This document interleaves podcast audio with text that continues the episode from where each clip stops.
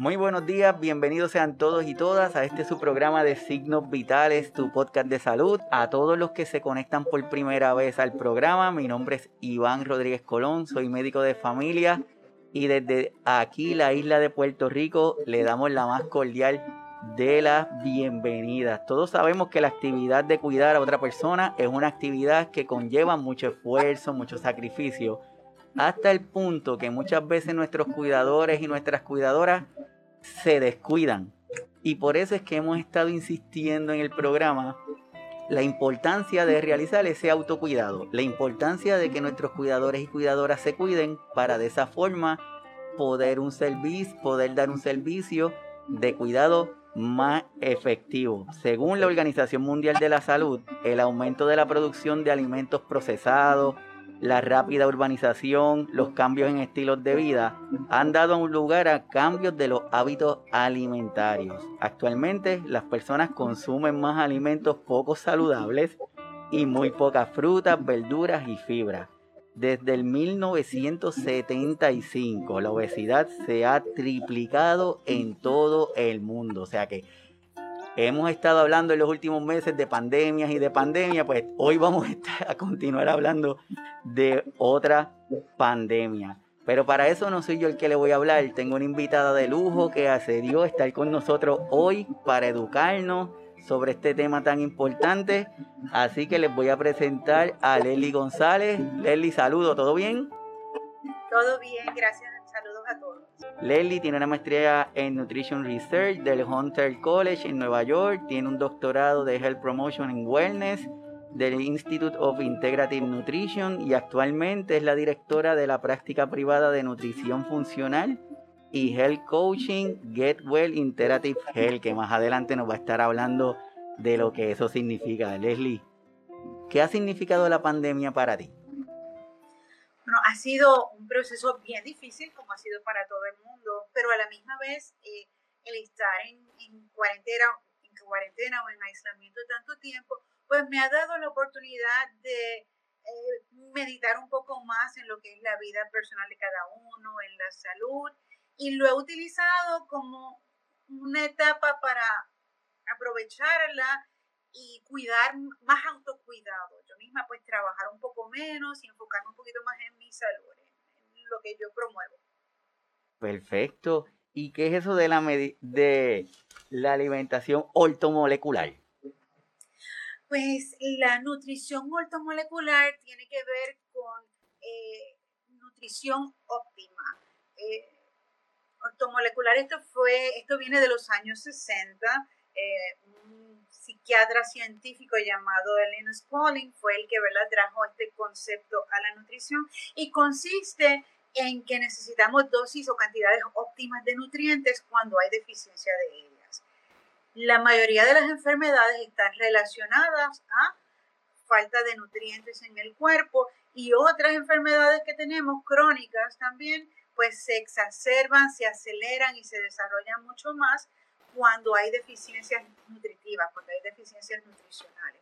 Así que la nutrición ortomolecular lo que pretende es poner dosis un poquito más altas de suplementos, vitaminas, enzimas, aminoácidos, cosa de entonces nosotros nutrir cada célula del cuerpo a la necesidad o a la cabalidad que requiere. Perfecto. Eso significa que muchas veces nosotros acá en Puerto Rico pensamos que si pues voy a bajar la, la cantidad de comida que como y eh, con eso voy a estar haciendo dieta, pero no necesariamente es una forma correcta de hacerlo. Exactamente, definitivamente no es la forma correcta de, de hacer dieta y eso no, no solamente va basado en lo que es eh, la función ortomolecular, pero también en general, la nutrición en general, pues bajar alimentos no es la manera más práctica ni la manera mejor de uno estar eh, bien nutrido, ya que podemos hacer una dieta, bajar calorías, entonces enfermarlo porque estamos privando a nuestro cuerpo de nutrientes eh, esenciales, o sea que nuestro cuerpo no los produce, los tenemos que traer a nuestro cuerpo por medio de alimentación o suplementación. Y si hacemos estas dietas que son bien bajas en calorías, pues realmente estamos privando a nuestro cuerpo de nutrientes. Perfecto. Así que una de las primeras cositas que le vamos a decir a nuestros cuidadores y las cuidadoras que nos están escuchando es que es importante mantener el balance de en cantidad de esas porciones que nos estamos comiendo porque muchas veces estamos tan acelerados en el cuidado que perdemos esa perspectiva y hacemos como comidas bien rápidas. Déjame comerme esto bien rapidito para poder seguir cuidando a mi familiar. Así que hoy estamos aclarando eso. ¿Qué, ¿Cómo nuestros cuidadores con la alimentación pueden tener esta resiliencia? Claro que sí, es sumamente importante lo que, lo que Iván acaba de decir. El cuidador tiende a descuidarse un poquito su salud para enfocarse en la salud de la persona a quien cuida. Personalmente tengo la experiencia yo no fui la cuidadora principal de mi abuela, pero fui el plan B, era el soporte de ella y sé lo difícil que es ser un cuidador y cómo uno se enfoca tanto en la salud de ese ser querido que uno ama que uno a veces descuida la salud. Eh, y empezando por la alimentación como tal, que es sumamente importante para uno poder tener resiliencia, tener fuerza para continuar con esta tarea tan difícil como, como es ser un cuidador. Para usar un diario de ella, esta es una paciente, ese no es su nombre, cambié el nombre, pero esta es una paciente que eh, tiene enfermedades crónicas autoinmunes, que es un poquito lo que es mi especialidad, tratar con gente con enfermedades autoinmunes. Eh, y ella constantemente, ¿verdad? Está, estaba estresada, altamente estresada. Eh, Así que practicamos con ella algo que se llama health coaching, algo que está bien, bien popular en los Estados Unidos y también en Europa y en Puerto Rico estamos tratando de, incorporarlo a lo que es la, salud. Eh, health coaching trata más bien de ver cómo las personas pueden ellos mismos llegar a la conclusión de que ellos son los responsables de su vida y de que cada uno tenemos que hacer ¿verdad? los cambios para mejorar nuestra salud como procesos de health coaching en la vida de Angie. Y esto es lo que, lo que ella hace.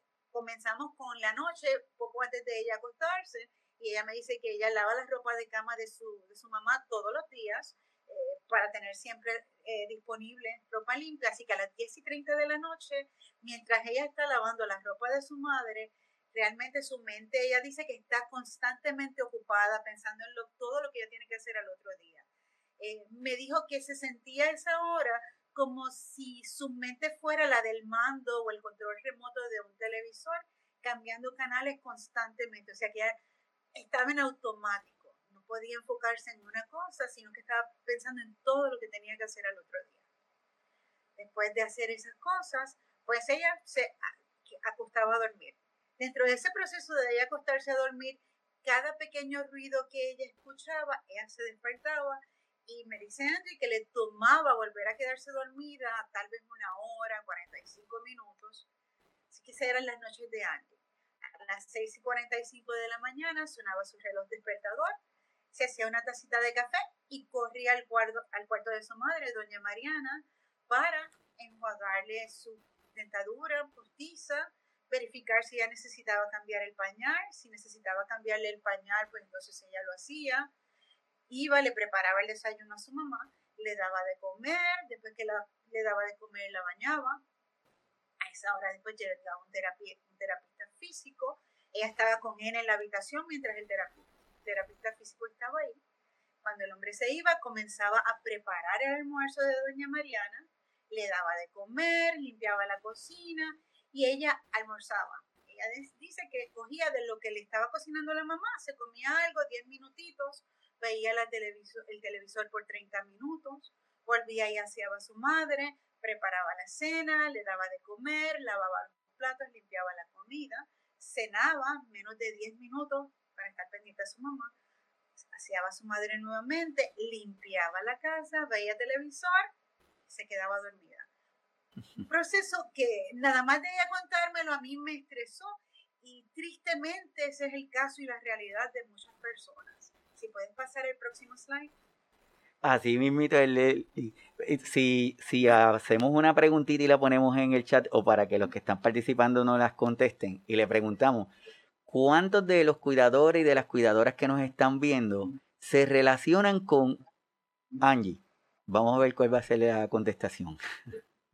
Dentro de, mi práctica, eh, veo muchas personas y muchas tienen en común el hecho de que son cuidadores para este, este programa, para esta presentación, le pedí a mi asistente que me, me ayudara a hacer una pequeñita encuesta con nuestros pacientes y sorprendentemente para mí, nunca había hecho la matemática, 34% de nuestros pacientes son cuidadores o han sido cuidadores en algún momento de su vida. La edad promedio de nuestros, de nuestros pacientes aquí son de 35 a 67 años. Mm. Así que eh, es normal, creo que es algo normal con, el factor de que en esos procesos, en esas edades, es que normalmente nos toca ser cuidadores cuando se trata de cuidar a nuestros padres, a nuestros abuelos, pues esa es una edad promedio que va de acuerdo con, con lo que las tareas de ser un cuidador. Así mismo ahí, y va de acuerdo con las estadísticas de aquí, tanto de Puerto Rico como con el resto de los países, en donde la mayoría de nuestros cuidadores y cuidadoras pertenecen a esa edad todavía de productividad. Y por eso es que sus niveles de estrés son mayores, porque tienen que estar decidiendo qué hacen, trabajo, cuido, trabajo, cuido. Si tratan de hacer las dos cosas, los costos son bastante elevados, tengo tres casos más que son de los casos más comunes, ¿verdad? Elena, esto todos los nombres han sido cambiados para proteger a nuestros pacientes. Elena, después de su trabajo, va a la casa de sus padres a cocinar. Luego de lavar los platos, hablar con ellos un rato, llega cansada a su casa, se come un yogur o se come una comida de microondas. Jaime, está tan estresado por tener que manejar todos los asuntos del hogar y los cuidados de su esposa que sufrió un ataque cerebrovascular que apenas tiene tiempo para cocinar. Él compra comida rápida, lo que llamamos en Puerto Rico fast food, o come en una cafetería cerca de su casa. Jaime es del promedio de edad de 35 años, en, ese average, en ese promedio él está. Joan Pasa tanto tiempo cuidando de su esposo y llevándolo a terapias y citas médicas que apenas puede comer de forma saludable a pesar de que ella es diabética. Joana es la esposa de un militar eh, que está discapacitado. Sobre el 65% de discapacidad. Si podemos pasar al próximo slide. Entonces le hacemos una pregunta a nuestros cuidadores, ¿verdad? ¿Te suena familiar estos casos que discutimos? ¿Te identificas con alguna de estas situaciones? ¿Es tu caso peor que el de estos ejemplos? Y esa encuesta también me gustaría, este, Iván, si se puede, ¿verdad? ¿Cuántas personas entienden que su caso es peor que estos ejemplos que, que hemos puesto aquí? Súper, por lo menos te adelanto de la primera pregunta de cuántos se, se tenían sentían afinidad con el primer ejemplo. Te saludo Jaume, que está desde España, me dice un gran testimonio, eso es mi día a día con mis pacientes, muy importante el autocuidado, gracias, sé lo que es todo lo que se dice, soy cuidador desde España, saludos Jaume. Jackie Rodríguez me dice, yo no tengo tiempo para mí, hemos escuchado esa frase con mucha frecuencia, ¿verdad? Tengo a Reina, dice que así es, Reinita, gracias añadirle que el cuidador ahora es la pandemia también, tiene el trabajo desde el hogar. Y si trabajas fuera, llegas a realizar las tareas del hogar más las funciones del cuidado. O sea que están, están validando lo que le estás diciendo. Definitivamente, estrés añadido a los que tienen que trabajar desde su hogar. Si podemos pasar ya a la próxima. Todos los casos que hemos, de los que hemos hablado anteriormente eh, tienen algo en común, pero vamos a ver cuál de estas les aplica a ustedes. Apenas tienen tiempo para sentarse a comer por un espacio de 15 minutos. Eh, nosotros hemos sacado también con nuestros pacientes y en otros estudios de research que se han hecho y el promedio en que las personas en general eh, se tardan en comer a veces de 5 a 10 minutos. Wow. cuando le añadimos a esto el estrés de un cuidador que tiene que tal vez comer más rápido porque tiene que estar pendiente de su, de su paciente, de su familiar o de su ser querido, pues esto es un factor muy importante, cuánto tiempo tardamos en comer. Otra pregunta, ¿la ansiedad te lleva a comer comida chatarra, dulces, comidas saladas o grasas? Con esta pregunta, pues lo que quiero que reflexionen es cuando sientes que no puedes más, que te sientes ansiedad, que sientes que el pecho te pesa, quieres comer alguna de estas cosas para consolarte. Muchas personas me dicen, yo como chocolate porque me dicen que es muy saludable. Otras personas sienten que tienen que comer helado, que tienen que comer bizcochos. ¿Es ese tu caso? Te sientes tan agotado que apenas tienes deseos de comer. A veces eh, sé que hay personas que me dicen que están tan cansadas, llegan tan agitadas y tan cansadas que no les da hambre. Comes hasta el punto de que sientes que ya no puede más, porque entonces este es el, e, e, el otro extremo. En vez de no tener hambre, te causa la ansiedad una hambre en que no encuentras, ¿verdad?, cuándo parar.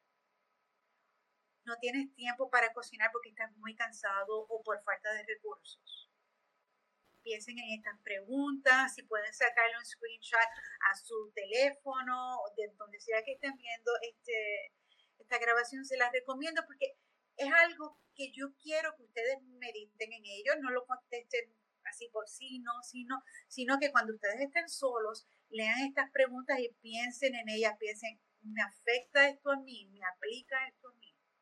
Podemos pasar al próximo, al próximo slide si, si estos son tus problemas, algunos de los que hemos hablado ahora, pues entonces es bien importante que vean que ustedes son personas fuertes, guerreros, soportan lo que tal vez muchos no podríamos soportar, pero entonces necesitan refuerzo, necesitan ustedes mismos autocuidarse y crear resiliencia.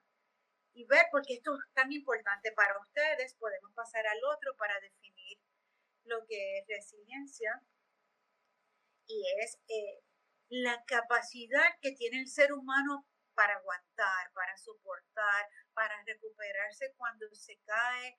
Y la resiliencia es lo que hace que ustedes crezcan ante la adversidad.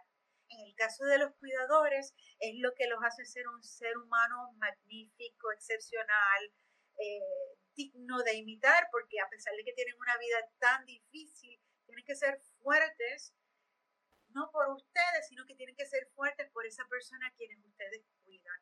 A veces pasando por alto sus emociones, sus deseos, sus sentimientos. Así que desarrollar resiliencia, desarrollar esa capacidad de aguante y crecerse dentro de las cosas eh, negativas o, ante la adversidad, pues eh, es una bondad que no todos tenemos, pero que todos tenemos el poder de desarrollar. Eh, resiliencia también es la capacidad de adaptarse ante la adversidad y se puede fortalecer con atención y con práctica.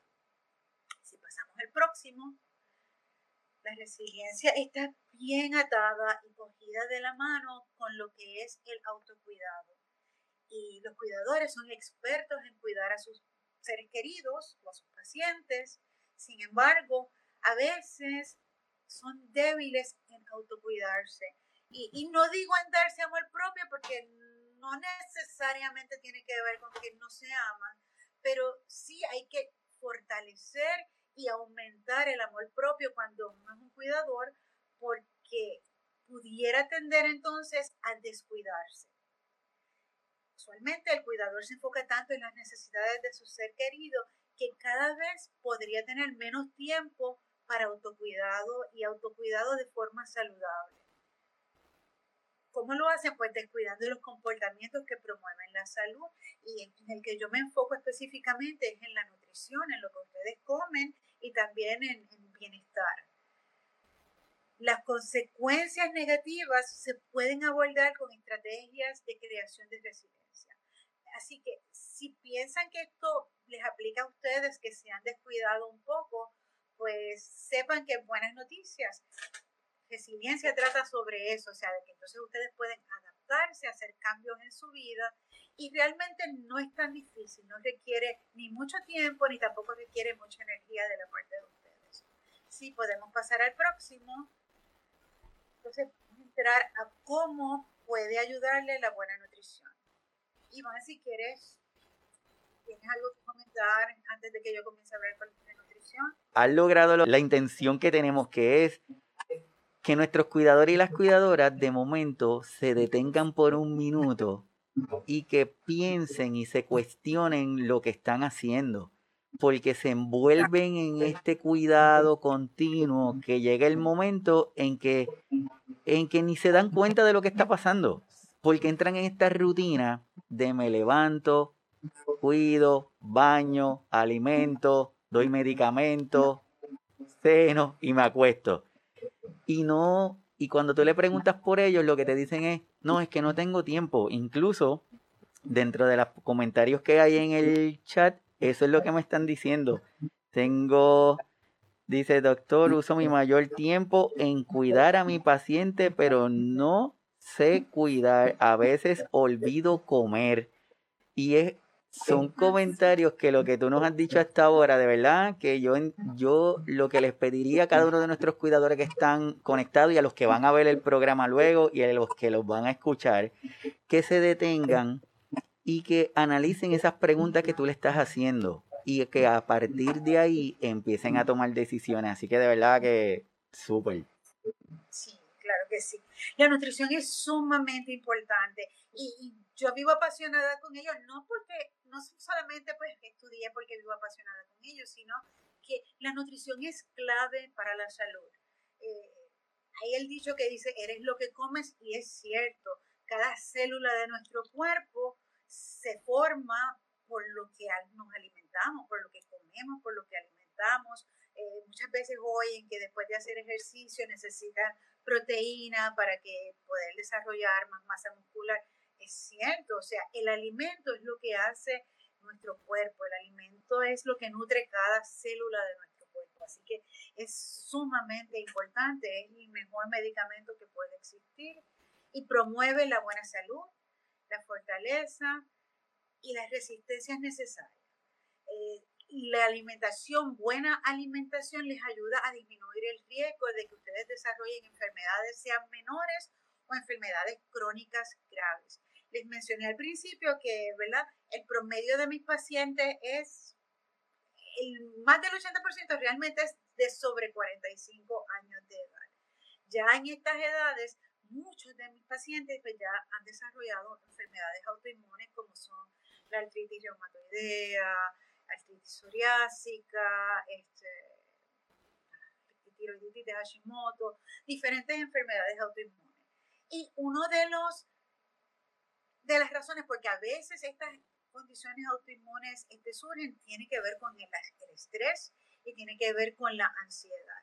Así que eh, muchos de los, nuestros cuidadores también tienen que lidiar con sus propios problemas de salud. Y si tienes problemas de salud y no te estás cuidando, tu caso realmente va a ser más grave. No le vas a poder dar el mejor cuidado a tu paciente, a la persona que tú cuidas. Así que la nutrición bien atada a lo que es nuestra salud. Hablamos de enfermedades crónicas, pero también podemos hablar de enfermedades eh, menores. Si tienes una mala nutrición, tu sistema inmunológico va a estar debilitado, así que cualquier virus, eh, alergias, tú vas a estar constantemente enfermado y esto pues tiene unos efectos porque entonces tienes que protegerte un poquito más porque puedes enfermar a la vez a tu paciente, Así que es bien importante que tu sistema inmunológico esté fuerte y la nutrición es la forma mejor de uno fortalecer su sistema inmunológico. A veces nos dicen toma vitamina C para que tengas un mejor eh, sistema inmunológico y es muy cierto y eso es nutrición, ¿verdad? Parte de la nutrición es suplementar y les, les hago esta, esa salvedad para que vean que la nutrición es bien importante nutrición nutritiva, no solamente es comer por comer, sino que mi consejo para ustedes es que coman alimentos saludables, cosa de que ustedes entonces puedan seguir cuidando a su ser querido.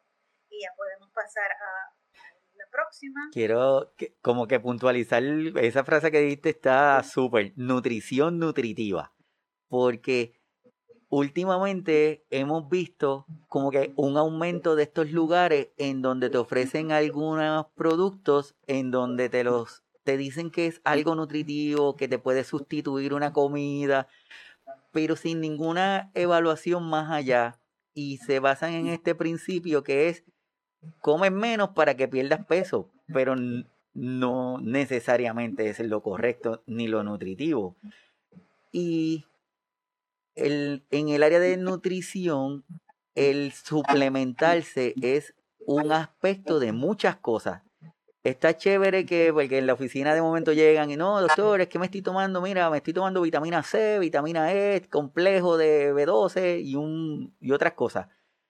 Pero no lo hacen suplementándose de forma integral, que es todos los elementos que son necesarios para que tengamos esa nutrición nutritiva que dice Lely. Así que muchas gracias. Y, y mira, me encanta que hayas traído e, ese, ese detalle porque a veces pensamos que nutrición es todo lo que venden por ahí. Eh, estamos bombardeados por anuncios de televisor vendiendo suplementos, vitaminas o por lugares de, de comida, ¿verdad? Que dice que su comida es saludable, que es natural bombardeado por todos lados. Entonces a veces no sabemos realmente ni siquiera qué es comida nutritiva y saludable. Eh, hay diferentes tipos de dieta, donde me vienen personas que me dicen, mira, yo soy súper saludable, no sé por qué estoy enferma, yo soy vegana tantos años, yo no tengo nada en contra del veganismo, de hecho, trato de comer vegano si puedo, eh, no es la dieta que sigo, pero eh, comer vegano significa comer comidas a base de plantas, ¿no? Y pues, e, eso es muy saludable. Pero no todas las cosas, porque alguien te diga que es saludable, no necesariamente saludable.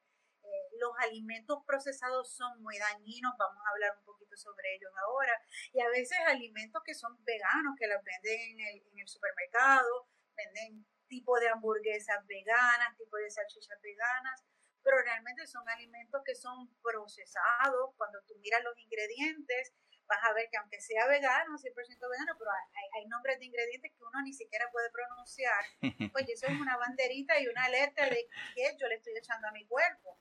O sea, que no todo lo que se vende como saludable realmente es saludable. Y mi consejo para todo el mundo siempre es coman comidas enteras, alimentos integrales, es lo más saludable. Por ejemplo, si usted se come un guineo, una banana, lo que en Puerto Rico le decimos una yautía, que sé que en otros sitios le dicen taro. Eh, si usted se come eso y usted lo pela en su casa, usted sabe lo que se está comiendo. Ahí no hay ingredientes escondidos, ahí no hay colorantes escondidos, ni endulzadores o endulzantes escondidos. Así que eh, comer saludable es cuando usted sabe qué le está echando a su cuerpo. Cuando usted se come un pescado, pues usted sabe que, cuáles son los ingredientes del pescado, 100% pescado. Eh, cuando se come una fruta, ¿cuál es el ingrediente de esa fruta? 100% una fruta. Así que eh, nutrición nutritiva no necesariamente es lo que te venden por la calle, ni lo que se anuncia. Y cuando vamos a suplementar, es muy importante, esto yo siempre le digo a las personas, muy importante, porque una celebridad te venda un suplemento no significa que ese suplemento Siempre lo más importante, vean los ingredientes de todo lo que ustedes le echan a su cuerpo. Si un, suplemento vitamínico lleva los sellos de que es certificado orgánico, de que tiene certificación de que no ha sido genéticamente alterado, que ese es el sellito que dice non-GMO, que ha sido, este es muy importante, este que le voy a decir, que ha sido probado, tested por un third lab, por un laboratorio, por un tercer laboratorio externo. Pues eso es un suplemento bueno. ¿Por qué? Porque tiene que pagar mucho, mucho dinero para tener esas certificaciones. Pero a veces vamos a comprar un suplemento y pues tenemos que a veces por los recursos tenemos que comprar lo más económico que encontramos y compramos cualquier suplemento vitamínico o compramos un suplemento vitamínico que nos vende una celebridad, a veces estamos desperdiciando el dinero porque no sabemos qué le estamos echando al cuerpo. puede que tenga la vitamina que se necesita, pero le echan tantos ingredientes químicos para preservar la vida de ese, la vida de shelf life, de la vida del estante de, de tienda, que le mata lo bueno que pueda tener ese suplemento. Así que nunca boten su dinero, siempre recuerden buena nutrición, todo lo que ustedes saben que dice, ok, yo sé todos los ingredientes que tiene esto.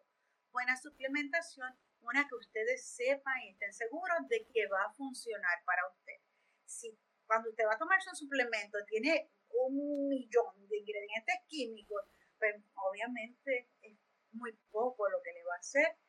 La industria de las vitaminas no es la más regulada del mundo, así que por eso siempre les doy el consejo, váyanse por lo que más certificaciones tengan, y lo más sellitos porque ellos tienen que pagar para conseguir esas certificaciones. En términos de la nutrición, pues miren, eviten comer alimentos sobreprocesados que no tienen ningún valor nutritivo. Entre ellos, pues la mala noticia es que están las cosas que más nos gusta comer, tal vez como las harinas blancas, pastas, los cereales tipo cornflakes que comemos con leche, mucho más cuando tienen colorantes, eh, alimentos que son de, para microondas, que son precocidos y están congelados. Eh, el enemigo principal de la humanidad, entiendo yo que son las azúcares procesadas, así que vamos a evitar tomar sodas como son las colas de limón y demás.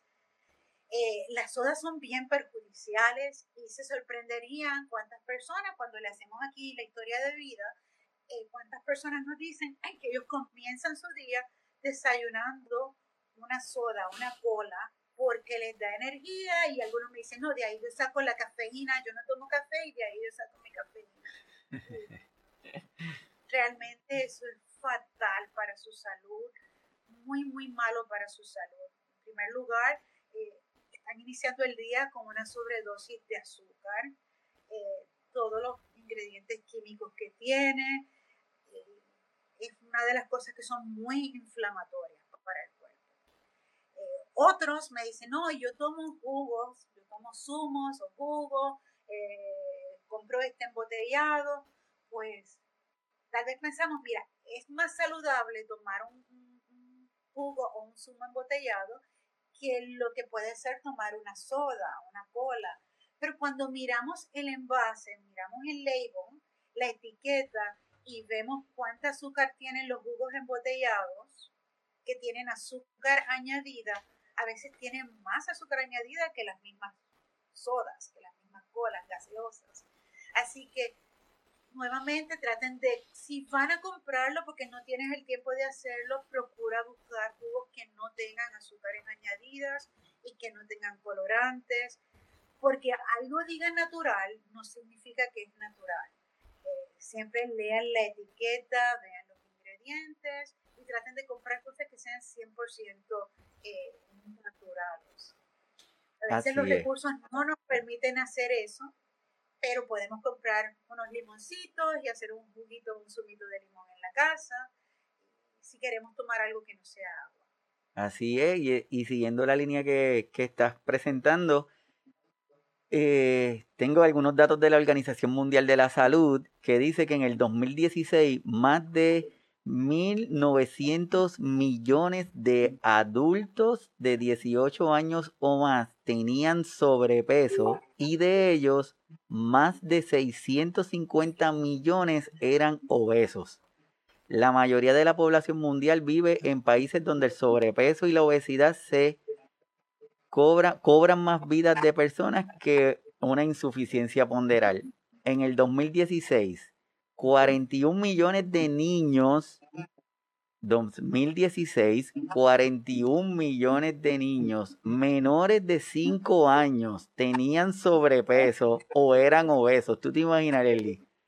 Menos de 5 años y ya están en esa categoría. Y en el 2016 había más de 340 millones de niños y adolescentes, que eso es de 5 a 19 años, con sobrepeso y obesidad y un factor importante lo que tú acabas de decir de las azúcares, porque esos cereales que le ponen muchos colorcitos para que sean bien atractivos, que se vean bien chéveres, pues están debidamente diseñados para llamar la atención. Pero el efecto en, en nuestros niños está brutal. Brutal. Entonces estamos enseñando a los niños desde esa edad tan tierna a comer mal. Entonces a que su cuerpo se haga dependiente del azúcar que a lo mejor a veces nos dicen, ay, es que es bien flaquito, es bien flaquito. Es bien flaquito hasta que cumple 15 años. Cuando cumple 15 años su cuerpo comienza a cambiar, desarrolla obesidad.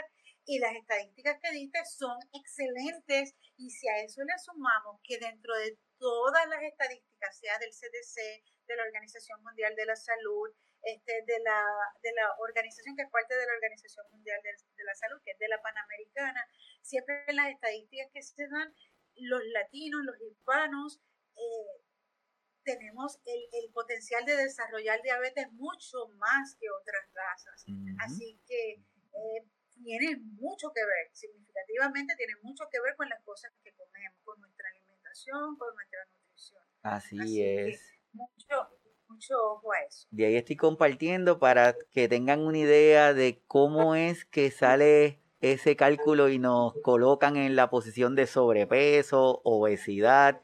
Ahí le estoy dando un, ejemplo, por ejemplo, en esa línea que ves, en, en el punto donde cada una de las flechas se unen, en este caso que es un 30, eso surge del peso y la estatura que tiene uno en ese punto, en ese 30, ese es nuestro índice de masa corporal. Y gracias a ese numerito es que nos colocan en la postura de sobrepeso, obesidad. En ese caso, esa persona estaría en el área de, de obesidad. Está en la, en la posición de obesidad. Y gracias a esa gráfica o a esa estructura que sabemos que tiene muchas cosas porque no va al acorde con los latinos, eh, nuestra, nuestros huesos son un poquito diferentes, pero nos permite tener una idea en dónde estamos ubicados y de ahí es que salen los sobrepesos y las obesidades. Y las enfermedades que vienen a consecuencia de, muy importante. Así que nos quedamos con que los alimentos sumamente altamente procesados pueden crear en nosotros obesidad, diabetes y otro sinnúmero de enfermedades crónicas. Entonces, como repasito ligero, queremos evitar enfermarnos o queremos evitar que nuestras enfermedades existentes ya empeoren porque alguien depende de nosotros, ¿verdad? cuidadores y esa personita que ustedes aman tanto necesitan que usted esté lo más saludable posible para que le pueda seguir dando ese cuidado, que tal vez otra persona no lo va a cuidar. Perfecto pasamos al próximo slide que habla acerca de qué puede hacer los alimentos, los alimentos ultraprocesados. El próximo. Una de las cosas que ustedes cuidadores tienen que luchar por mantener es la salud emocional. Sumamente importante porque son tan bombardeados, discúlpenme, bombardeados por estrés que es muy fácil, ¿verdad? Que puedan desarrollar problemas de depresión, bipolaridad o un sinnúmero de problemas este, y de enfermedades mentales o emocionales. Entre ellas hay estudios clínicos que demuestran, yo puse el link de uno que hay ahí de Mayo Clinic, eh, un estudio muy bueno, muy importante, eh, donde relaciona la depresión con la mala nutrición. Hay una relación muy estrecha, o sea, si comes mal, estás alimentando mal tus células, y tu cuerpo también va a tener una reacción, que este, este, es otro tema para otra ocasión, pero lo que comemos, ¿verdad? En nuestro segundo cerebro, que es nuestra flora intestinal, eh, se crean unas reacciones de inflamación a su vez que afectan tu salud emocional. Así que, ¿cómo podemos cuidar y salvaguardar nuestra salud emocional mediante la nutrición? Pues vamos a evitar lo que ya hemos dicho, carnes altamente procesadas, alimentos que tengan azúcar añadida, mucha azúcar añadida, postres dulces también con azúcar añadida, alimentos que sean fritos en grasas que no sean buenas, cereales refinados, productos lácteos que sean ricos en grasa, ya que las personas que tenían una dieta con este tipo de alimentos, en este estudio del que le hablé, eran más propensas a reportar síntomas de depresión. Y en este estudio, en este estudio en específico, las personas, parte de este estudio que no tenían, no consumían estos productos, pues no reportaron depresión. Así que es bien importante que tengan eso pendiente. Vivo una vida estresada, eh, me da depresión porque mi vida no es fácil como cuidador. Así que, ¿qué puedo hacer para no añadir cargas, cargas adicionales a nuestra salud emocional? Pues vamos, vamos a tratar de comer cosas más saludables. Y, y, tal vez ustedes se preguntarán, pues, ¿qué voy a comer? Si en la lista está prácticamente todo lo que como. Pues vuelvo y le digo, todo lo que ustedes ven que saben que pueden comer. Y tal vez piensan, pero no me gusta comerlo. Y les digo esto porque es lo que la gente me dice, me dice, no me gusta comer vegetales. Pues no te gusta comer vegetales porque probablemente no aprendiste a comer vegetales, pero no descartes algo, porque tu mente te dice, ay no, eso yo no lo como, no lo descartes un día, atrévete, haz una prueba y busca un vegetal que, que, no te guste, pero que tú veas que supuestamente eh, es medio famoso porque la gente lo come mucho, como podría ser el brócoli. Una receta, quisiera y pruébalo y tal vez te vas a sorprender de que te va a gustar. Comer ensaladas es riquísimo. A veces pensamos, ay no, que, o sea, que yo lo digo porque yo estoy acostumbrada a comer ensaladas, pero, pero no, o sea, tuve que desarrollar el hábito de comer ensaladas y son riquísimas, son muy nutritivas. Mientras más verde sea la hoja, más antioxidante va a ser, va a ser más nutritiva para ustedes. Así que experimente, ¿verdad? Experimenta con algo que no te gusta. Si no te gustan lo que en Puerto Rico le decimos las viandas, que es eh, como decir la, yautía, el taro, la yuca, pues tal vez no la hagas hervida, hiérvela, mezclala con un poquito de leche de coco, échale un poquito de, sal a tu gusto, especies a tu gusto y pruébala, te vas a sorprender que, te pueden gustar. Si pasamos al próximo slide, también este otro estudio, este fue un estudio muy, muy grande, donde participaron más de 100.000 personas y se encontró que el comer chatarra afecta tu salud en general. Eh, si comías, según este estudio, si comías 10% más de alimentos ultraprocesados, aumentaba 10% en riesgo de enfermedades crónicas como cardiovasculares, coronarias y trastornos cerebrovasculares. Así que si, si analizamos lo que quiere decir este estudio es que no es que toda tu dieta tiene que ser mala. Si comías 10% más de una dieta mala, tenías 10% más de desarrollar estas enfermedades. Entonces, imagínate si el 100% de tu dieta es mala, definitivamente la probabilidad de que vas a, desarrollar enfermedades va a ser mucho mayor. Así es, y después, y después hay muchos síntomas que nuestros cuidadores y cuidadoras presentan, como por ejemplo dolor de cuerpo, malestar general, dolor de cabeza, dificultad para dormir, estreñimiento, entre otros. Pero curiosamente, no sé si a ti te pasa, Leslie, pero en muy pocas ocasiones te dicen, es que yo sé que estoy comiendo mal, es que yo sé que el dolor que tengo es por mi alimentación, siempre hay alguna otra razón, por el ambiente, por los polvos del Sahara, algo está pasando en el ambiente, pero no. Pero, lo que comemos es así, es así. Y comer saludable es tan importante. Para esas personas que me estén escuchando, si hay alguno de ustedes que es un paciente que ha sido diagnosticado con artritis reumatoide, con lupus, con tiroiditis de Hashimoto, que son las enfermedades más autoinmunes más comunes que, se tratan por lo menos en Puerto Rico, que yo trato, eh, cambie su dieta y usted va a ver cómo significativamente sus dolores van a disminuir. Significativamente. Y no es que comiste hoy y mañana no vas a doler, pero no te van a doler, pero traten de estar una semana sin comer pan, sin comer harinas procesadas como tal. Una semana sin comer azúcar blanca o morena, porque el azúcar morena realmente es azúcar pintada, que ha sido procesada. Yo siempre les recomiendo que usen este, ¿verdad? stevia, es muy saludable, muy saludable. Y hay uno, algo que se llama alulosa, que tiene un sabor bien similar, bien similar al azúcar, no deja ese amargo después de comer. Pero tengan una semana, cinco días sin comer, eliminen esos ingredientes de su comida, las harinas, que cuando digo harina, pues incluyen pasta, todo lo que se haga con harina, bizcocho, dona, pan, eliminen eso de su dieta tienen estas enfermedades y van a ver cómo significativamente van a decir, ay Dios mío, es verdad, me siento mejor, puedo mover, me despierto y puedo mover mis manos. Porque e, e, esto es para otro, Iván, para otro, otro día. Okay. Pero realmente estos alimentos causan unas reacciones en nuestro cuerpo, nuestros intestinos no reconocen algunos de los ingredientes y causan inflamación y, y exacerban los síntomas de las personas que tienen estas enfermedades.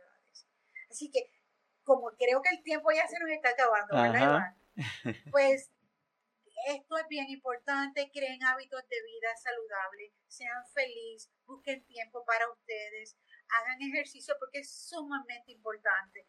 El día tiene 24 horas, ese ser querido que usted ama va a estar ahí eh, esperando por usted. Saca 10 minutos de tu, de tu día, 10 minutitos, prende la radio, pon una música que te guste y baila como un loco, donde nadie te vea, baila, brinca, haz lo que se llama movimiento y tú vas a ver cómo el estrés va a ir bajando de tu cuerpo. Cuando haces mucho movimiento, el estrés baja. Usa aromaterapia, crea hábitos del sueño bueno, o sea, no prescribe tus sentimientos. Lloré por esto, estoy triste por esto, estoy molesta con mi familiar porque no me ayuda, estoy harta. Escribe las cosas, léelas, rompelas y bótalas, vas a ver que te va a ayudar mucho y practicamos el propio y siempre les digo, traten de alimentarse de forma nutritiva. Wow, Leli, súper poderoso lo que estás diciendo. Yo creo que todas las personas que van a estar viendo este episodio lo van a estar repitiendo, repitiendo, porque la información que estás dando es súper valiosa. Aquí voy a compartir información que tenemos en el chat. Doña Gloria Narcisa Carrión, Doña Gloria, saludos.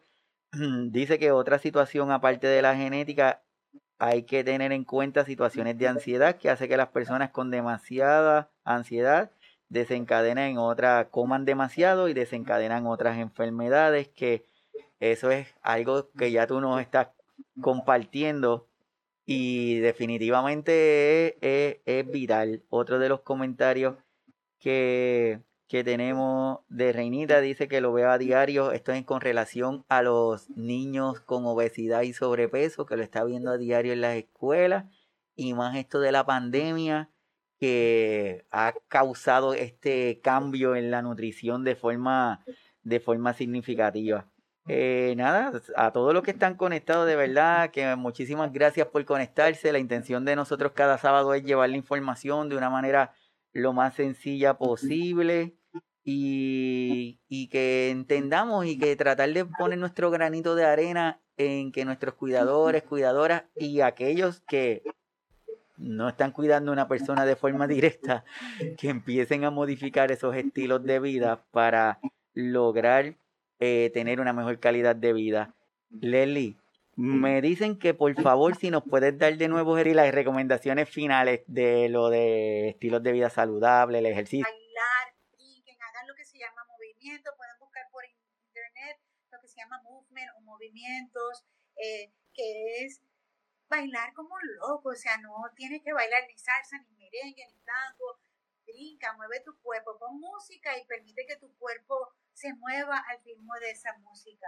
Hay aplicaciones gratis que traen este, indicaciones o lecciones de cómo hacer movimiento, de cómo meditar, cómo hacer respiraciones profundas eh, descarguenlas en su teléfono y, y brinquen. El hacer un movimiento, eh, por ejemplo, poner una música y ponerse a bailar como un loco, o sea, no tiene, esto no tiene que tener técnica, o sea, aquí usted va a sentir como ese estrés, cuando se siente que tiene el estrés aquí, como cuando usted hace movimiento, eso va a ir bajando. Y las personas a veces, yo se lo digo, que hagan esto, y me dicen, ay, está loca. Y después me dicen, mira, me funcionó. Ahora cada vez que me siento estresada, hago eso, que yo les digo que, que ¿verdad? Que hagan, empiecen a hacer eh, movimiento o hacer tapping. Tapping es una técnica que hay ahora que, que usted va, búsquela por internet también, ciertos puntos de su cuerpo, usted se los va a tocar mientras hace meditaciones o mientras hace, ¿verdad? Aseveraciones de yo soy fuerte, yo soy resiliente, yo amo, me amo. mientras usted va haciendo eso, tocándose ciertos puntos de su cuerpo, eso reduce el estrés significativamente. Corre a bicicleta, nade, haga lo que usted quiera, lo que usted le guste. Diez minutitos de su tiempo es suficiente, no para trabajar, pero para bajar el estrés. molesto con la vida, por, la carga tan grande que tiene, documentelo, escríbalo y usted va a ver cómo se siente siempre les digo, después que lo escribes, si tú no quieres que nadie lo lea, nadie sepa lo que escribiste, rompe el papel y bótalo. Pero escribe cómo te sientes y vas a ver cómo tu descarga, tu carga emocional va a bajar porque te estás descargando con alguien que todo lo aguanta, que es con el papel. Come nutritivo. A veces es difícil comer cosas saludables, pero trata de que tu dieta sea al menos 50% saludable que, que sea 100% mala. Haz respiraciones profundas y trata de ser feliz. Esa está buena, esa está buena. 50% saludable y no 100% mala. Eso, está súper. Bueno, mi gente, de verdad, este, Leli, para mí ha sido un súper placer y honor que hayas querido estar con nosotros acá, Leslie. Yo estoy seguro que cada uno de nuestros cuidadores y cuidadores y todas las personas que están conectados y las que van a seguirse conectando le va, le va a agradar mucho esta conversación que hemos tenido. De verdad que te agradezco enormemente que hayas accedido y ojalá que estés con nosotros para discutir otro de esos temas eh, de interés que sabemos que, que nos afecta. La nutrición es parte de nosotros y si nuestra nutrición no es balanceada, nuestro cuerpo no, está, no va a estar en balance. Y desde este foro lo que queremos es que nuestros cuidadores y las personas que lo están escuchando que lo entiendan y empiecen a hacer modificaciones de estilo de vida. No tiene que ser drástico, por lo menos es de a poquito y de a poquito a poquito le vamos cogiendo el gustito hasta que vamos a, a ver si pasamos ese 50% de alimentación saludable todos los días. Así que de verdad te lo agradezco mucho que hayas estado aquí con nosotros, Leslie. A las órdenes siempre. Espero haber logrado nuestra intención de poder llevarle una información sencilla, honesta, que nos visiten en las diferentes plataformas, en la página de YouTube, en la página de Facebook, en los diferentes lugares donde pueden disfrutar del contenido en forma de podcast, iTunes, iBox, eh, Spotify, entre otros. Así que no me queda nada más que decir, agradecer nuevamente a Leslie y nos vemos el próximo sábado a las 11 de la mañana desde aquí, desde su programa de Signos Vitales Puerto Rico. Así que hasta el sábado. Mucha salud a todos. Gracias.